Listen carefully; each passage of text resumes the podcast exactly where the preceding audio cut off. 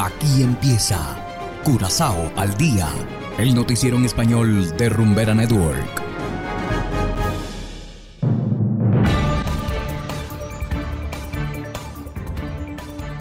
Muy buenas tardes, estimados oyentes de Rumbera Curazao 107.9 FM. Igualmente saludamos a quienes nos escuchan en formato podcast a través de noticiascurazao.com. Hoy es miércoles 22 de junio de 2022 y estos son los titulares. Autoridades cerraron clínica dental clandestina en Yangwei. Siquarium liberó caracol en peligro de extinción. Y en internacionales, alerta epidemiológica por repunte de casos de COVID-19 en Guatemala. Esto es Curazao al día con Ángel Van Delden.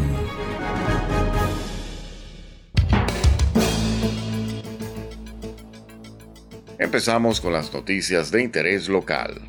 Un equipo multidisciplinario cerró una clínica dental ilegal en Sadelbaumstraat, en Yanhui, en la mañana de este miércoles.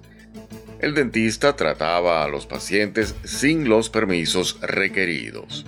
La clínica tampoco era conocida por las autoridades fiscales. Los equipos dentales fueron confiscados. El dentista en cuestión solo podrá ejercer su profesión nuevamente después de aprobar un examen bajo los auspicios del Ministerio de Salud. Y continuando con las noticias locales, el Curaçao Sea Aquarium liberó ayer a un bebé caracol en Spencer Water. Esto fue posible con la ayuda de los jóvenes de Windsurfing Curaçao.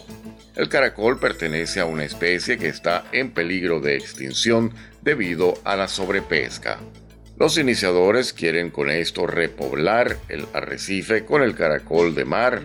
Además, se ha colocado un panel informativo indicando que en Curazao está prohibido capturar caracoles inmaduros. En estos casos, los caracoles deben tener más de 18 centímetros para poder ser capturados. Y hacemos ahora una breve pausa y enseguida regresamos con más de Curazao al día.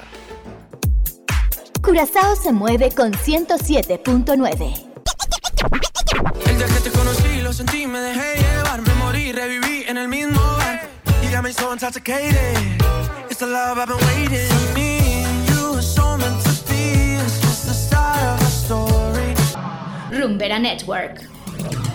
Llega a activar tu primer sentido. Tú y yo los dos juntitos frente al mar. Sé por dónde quieres ir a parar. 100% Latino Mix. No tiene rival. Ni lo intenten. Jamás nos llegan. Continuamos ahora en el ámbito internacional. Guatemala experimenta nuevamente un incremento de casos positivos de COVID-19. Esto obligó a las autoridades a emitir una alerta epidemiológica.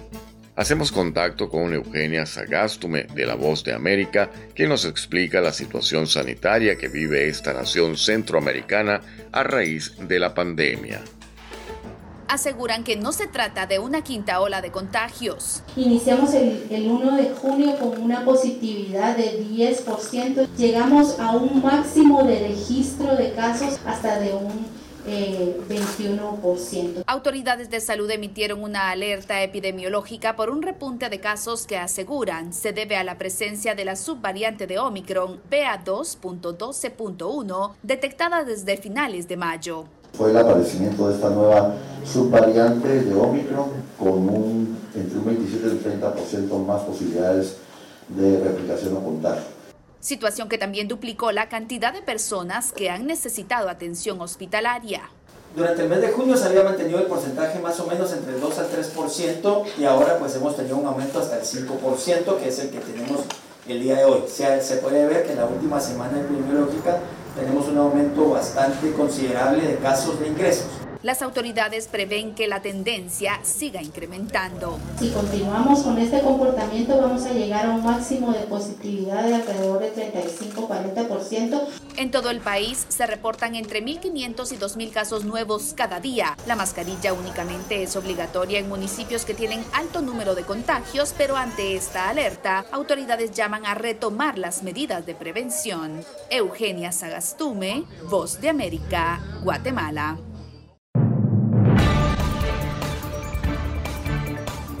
Y de esta manera, estimados oyentes, llegamos al final de Curazao al Día.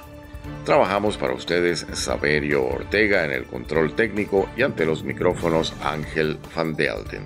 Tengan todos una feliz tarde y será hasta la próxima. Aquí termina Curazao al Día, el noticiero en español de Rumbera Network, 107.9 FM.